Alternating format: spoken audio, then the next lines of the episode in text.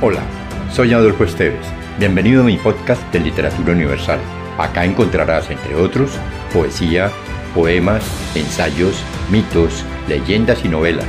Relájate, atrévete y déjate llevar por el mundo de la imaginación y los sueños.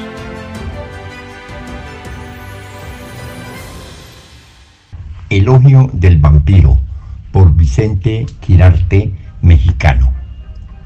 ¿Para qué perseguirlo, clavarle una estaca de madera, condenar de antemano su apetito, lamentar su presencia en nuestra vida? El vampiro no pasa si nosotros no abrimos la ventana.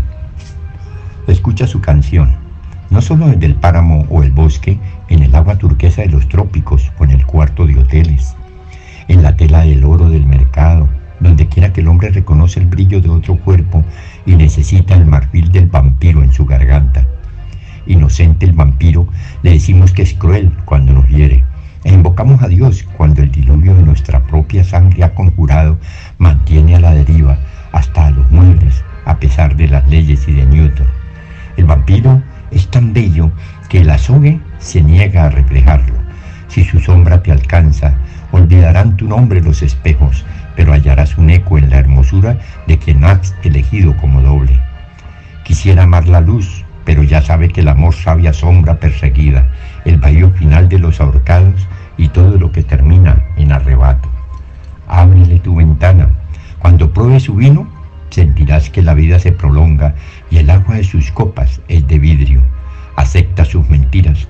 Nunca estarás más vivo que en sus brazos y jamás le reproches su abandono.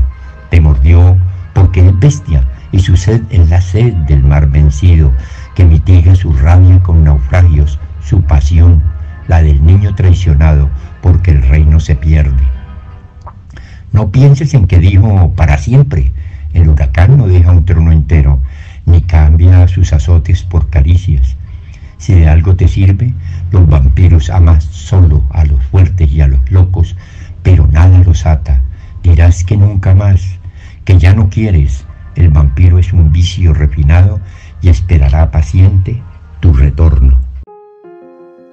Si te gustó, piensa en alguien a quien también le agradaría viajar en este mundo fantástico y compártelo. Califica con 5 estrellas este podcast.